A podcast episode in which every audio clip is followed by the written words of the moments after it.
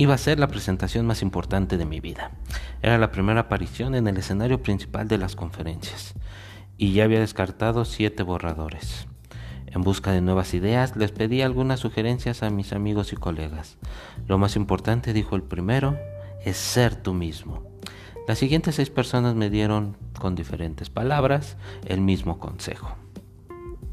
¿Qué tal? Sean bienvenidos a un episodio más de Lego al atardecer. Hoy vivimos en una era que llamamos de autenticidad, en la que ser tú mismo es el típico consejo para la vida, el amor y el trabajo. La autenticidad significa borrar la división entre lo que tú crees firmemente en tu interior y lo que muestras al mundo exterior.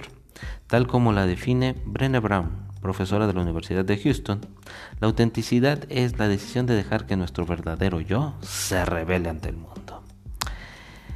Queremos vivir vidas auténticas, casarnos con parejas auténticas, trabajar para jefes auténticos y hasta votar por un presidente auténtico. Al inicio de los cursos universitarios, los discursos basados en sé tú mismo son los más populares.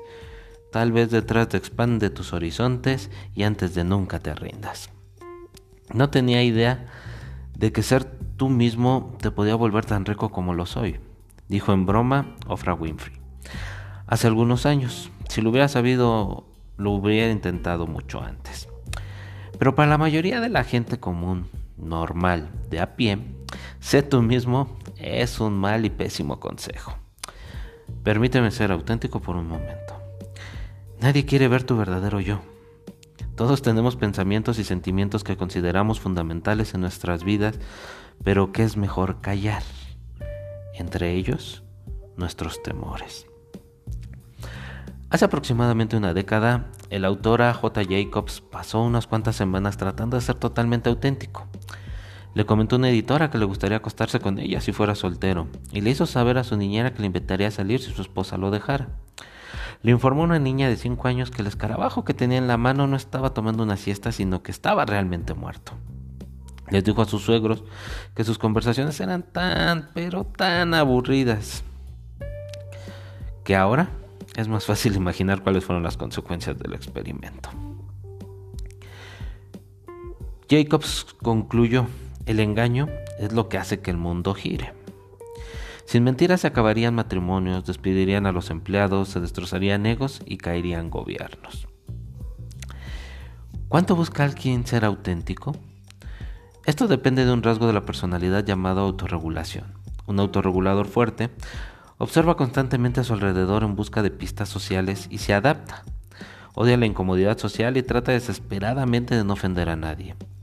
Pero si la autorregulación es baja, la persona se guía más por su estado interno, sin importar las circunstancias. En un estado fascinante, cuando a un grupo de personas le servían un filete, los autorreguladores fuertes lo probaban antes de agregarle sal, mientras que los autorreguladores bajos le ponían sal primero. El psicólogo Brian Litt lo explica así.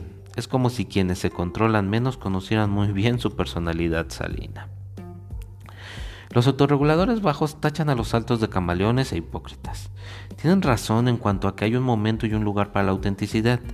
Algunos resultados preliminares de una investigación sugieren que los bajos suelen tener matrimonios más felices y menos probabilidades de divorcio. Con la pareja amorosa, ser auténtico puede llevar a una conexión más genuina. Sin embargo, en los demás aspectos de nuestra vida, ser auténtico puede tener un gran y alto precio. Quienes se regulan a un alto nivel avanzan más rápido y logran un mayor estatus, en parte porque están más preocupados por su reputación.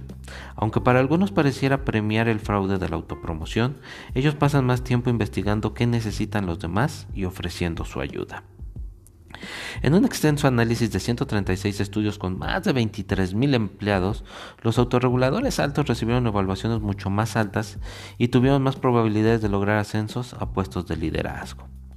Curiosamente, las mujeres suelen regularse menos que los hombres, quizá porque ellas tienen más presión social para expresar sus sentimientos.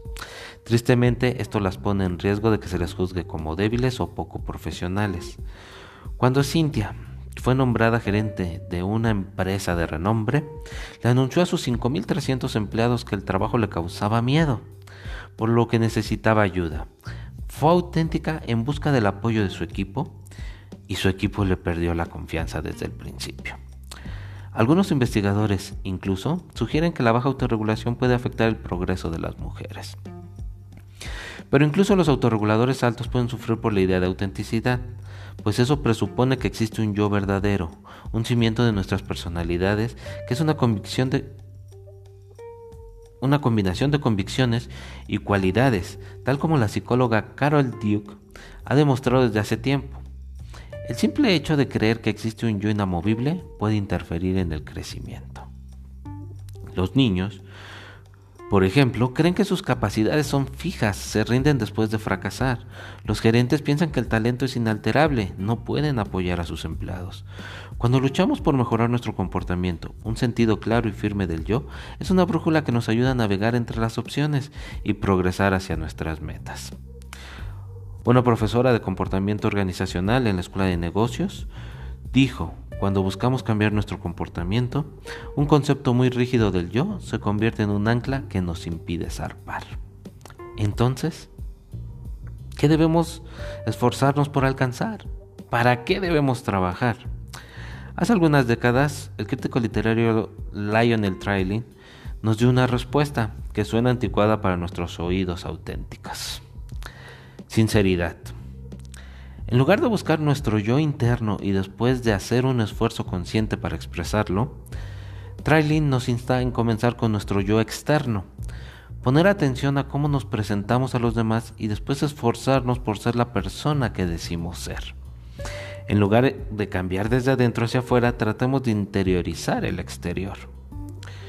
Cuando Ibarra estudió a consultores e inversionistas bancarios, se dio cuenta de que los autorreguladores altos eran más propensos que sus colegas auténticos a experimentar con distintos estilos de liderazgo. Observaban a los jefes más antiguos de la empresa, tomaban prestado su lenguaje y su modo de actuar y los practicaban hasta que estos se convertían en algo natural. No eran auténticos, pero eran sinceros, en que querían cambiar, crecer y aprender. Esto los hizo más eficaces. El cambio de autenticidad a sinceridad puede ser muy importante para la generación del milenio. La mayoría de las diferencias generacionales están muy exageradas, principalmente las que motivan la edad y la madurez, no el hecho de haber nacido en determinado periodo. Sin embargo, un descubrimiento importante es que las generaciones jóvenes están menos preocupadas por la aprobación social.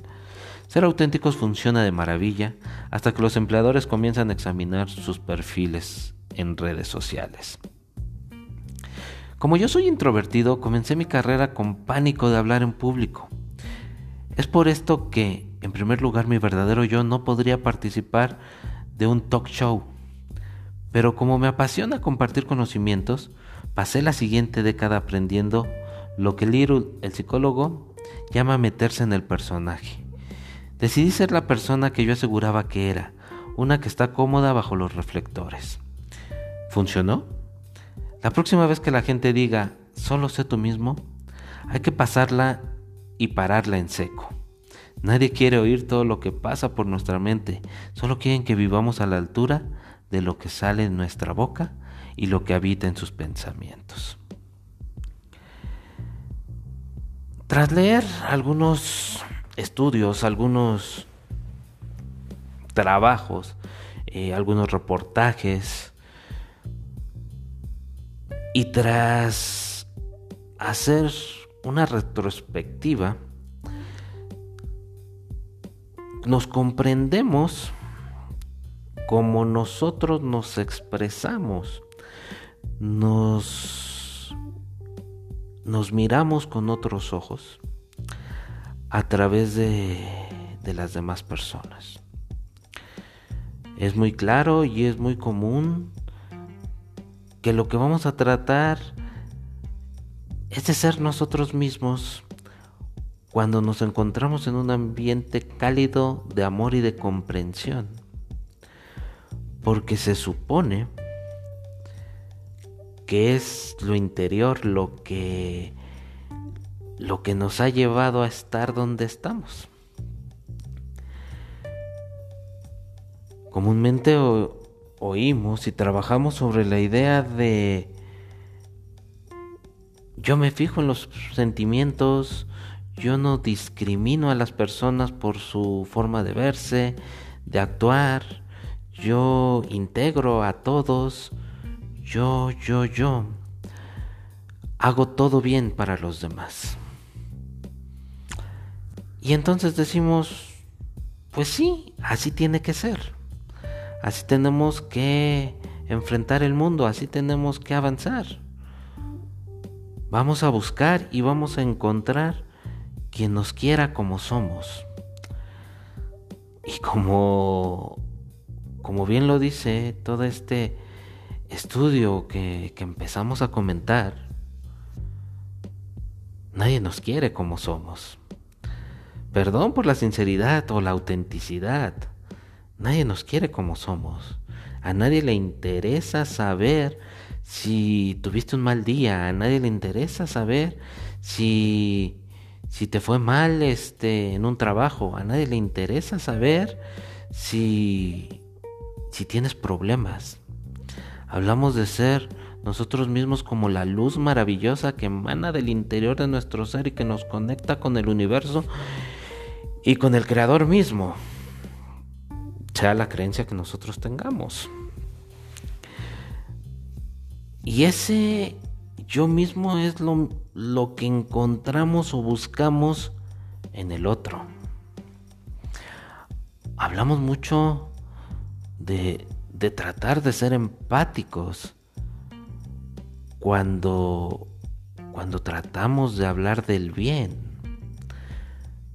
Pero, pero nadie nos ha dicho o nadie nos dijo que la empatía se limita a ponerte en los zapatos del otro, a ponerte en la situación del otro y entender cómo es que el otro resuelve una situación, cómo es que el otro afronta una situación y respetar esa manera de actuar.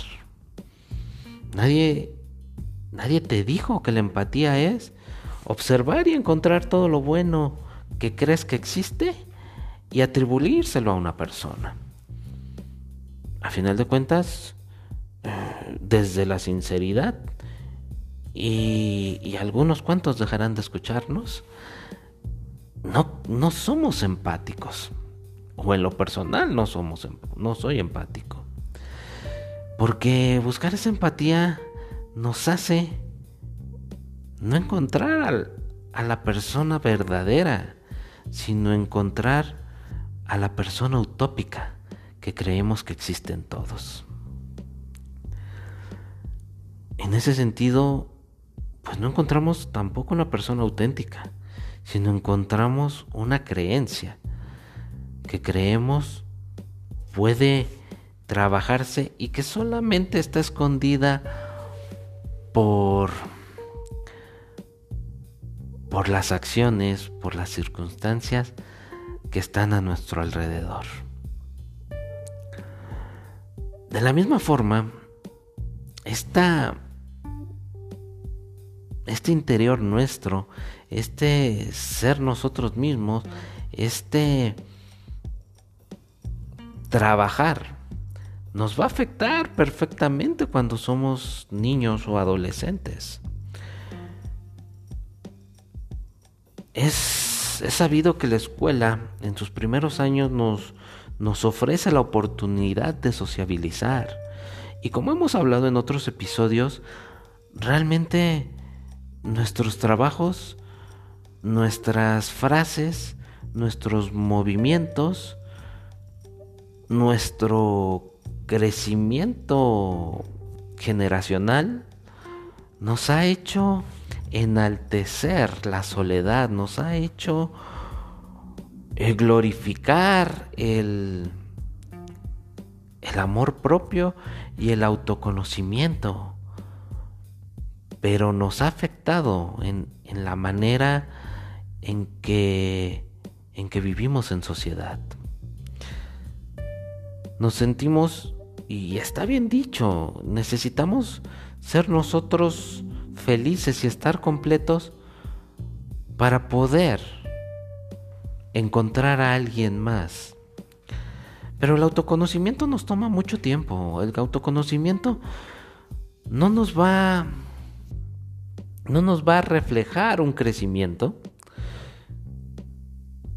si ese autoconocimiento no viene de la interacción con los demás? Si yo me empiezo a autoconocer a, los seis años y, descubro que tengo todo lo bueno que, dice el libro santo o, o todos los conceptos maravillosos que vienen en el diccionario, voy a dejar de trabajar en mí y voy a esperar que la gente a mi alrededor se acerque a mí, porque en palabras de autoconocimiento yo soy perfecto. En palabras de las relaciones sociales soy un arrogante, un petulante y una persona que no es capaz de convivir con los demás porque probablemente los ve como seres inferiores que todavía no se autoconocen. Y sin embargo, esa realidad la hemos estado disfrazando, la hemos estado ocultando, pero nos sirve como el perfecto pretexto para dejar de ser responsables en la manera en que socializamos.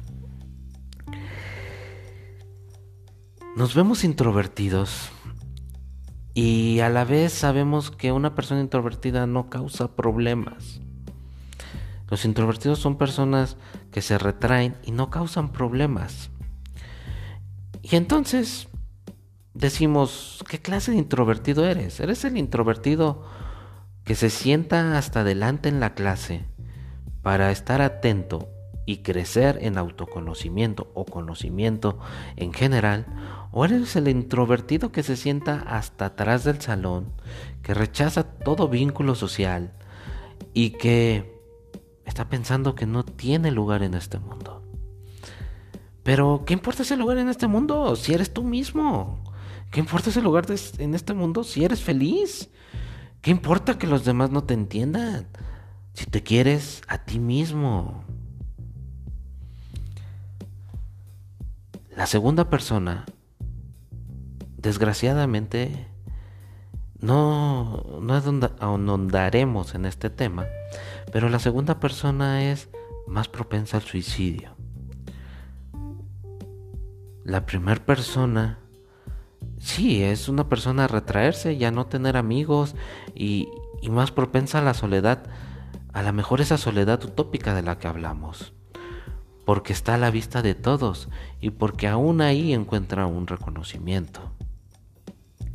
No encontrará amistades, no encontrará socializar, pero encuentra un reconocimiento que le permita estar en una cadena social, que le permite que haya personas que lo admiren y busquen imitar su, su manera de ser, su yo mismo.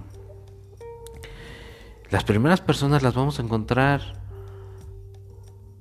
generalmente como grandes artistas, actores, actrices, cantantes, escultores, pintores, que buscan dentro de su ser expresarlo de una manera personal que los demás van a encontrar la manera de admirar.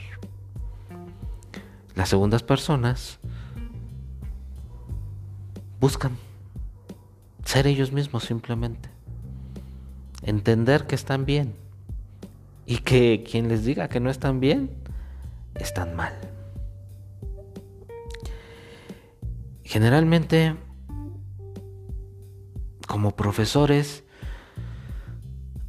habremos de hablar a los padres tanto del primero como del segundo. A los padres del primero lo felicitaremos. A los padres del segundo les echaremos la culpa o los culparemos. A los padres del primero les diremos que traten de enseñarles el mundo real, que encuentren que, hay situaciones, como hoy está de moda en redes sociales, que los mantienen humildes.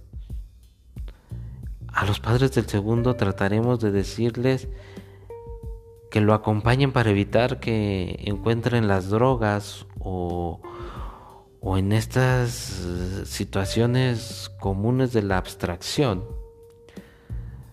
los caminos a, a la puerta de escape. Pero vamos,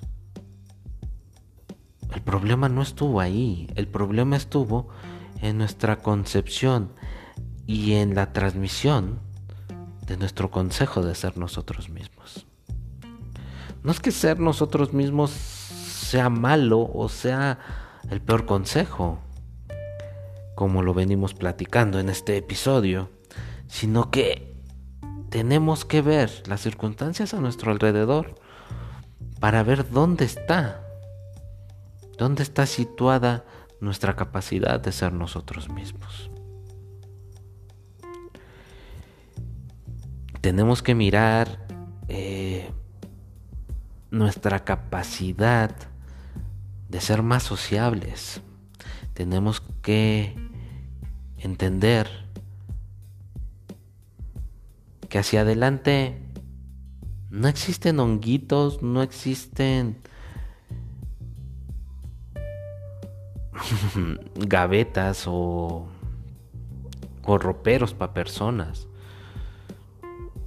No, no somos máquinas que salimos, trabajamos, actuamos, no interactuamos con nadie, regresamos a, a nuestro lugar donde nos guardamos y conseguimos o hacemos esa rutina todos los días.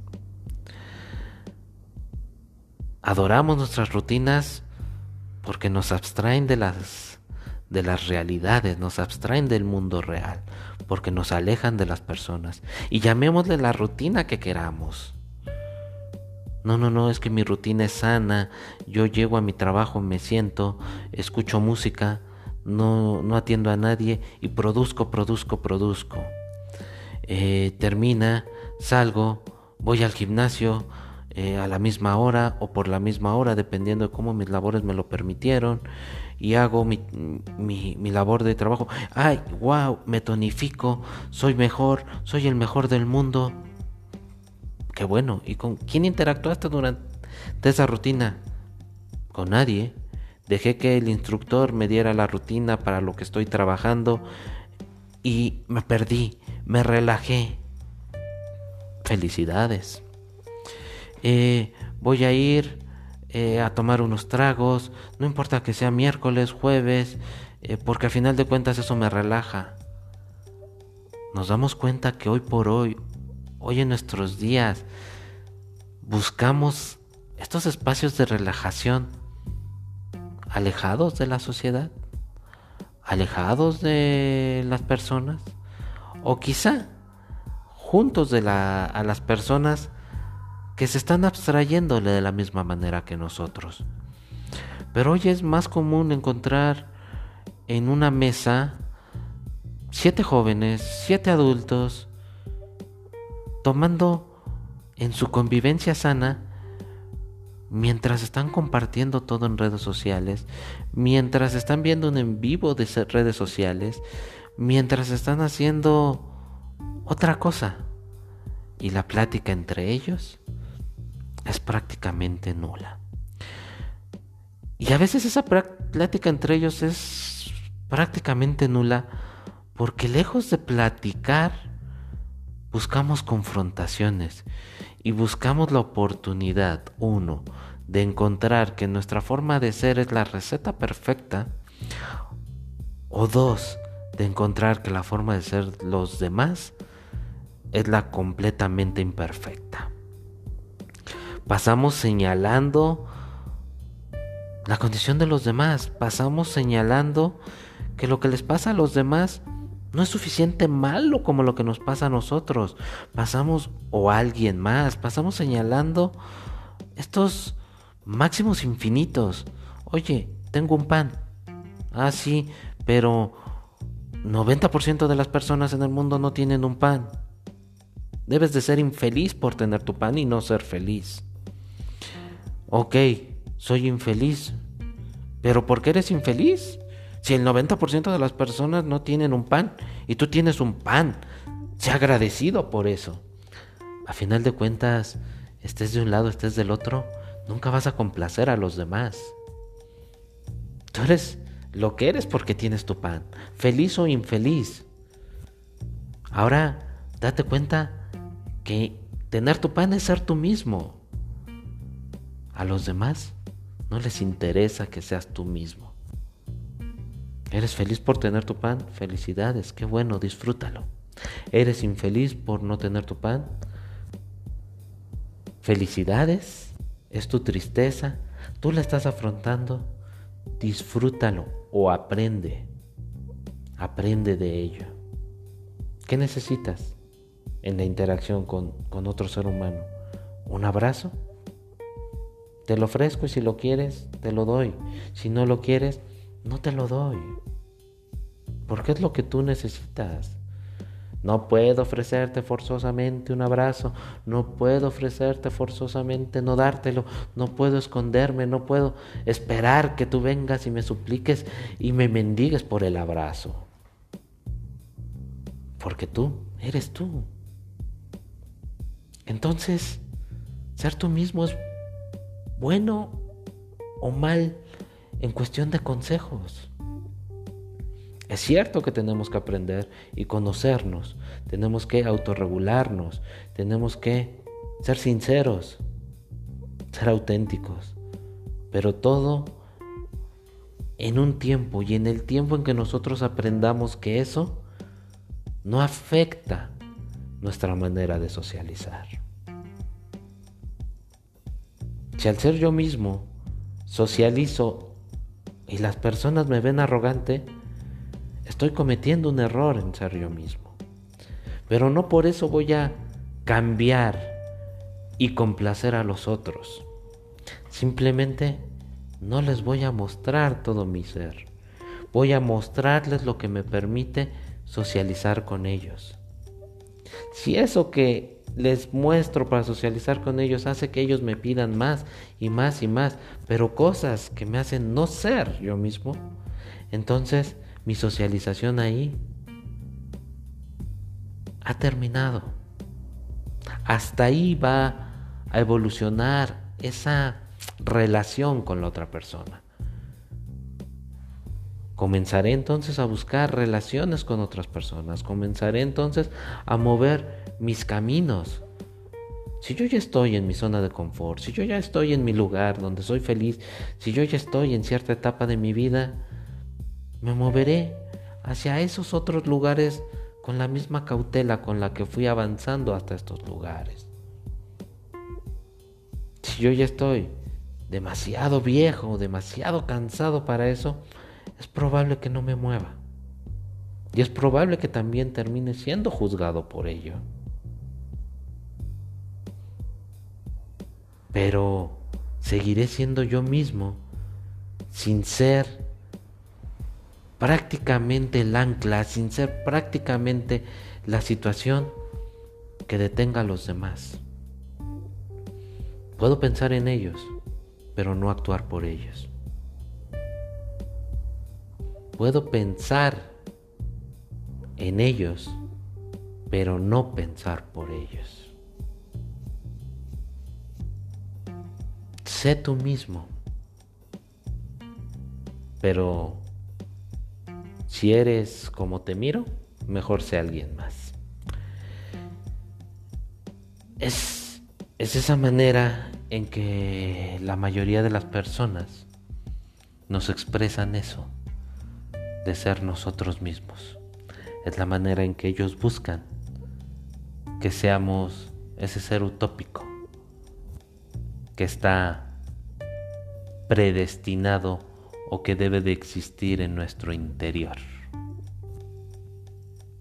Es ese ser uno mismo que debe ser trabajado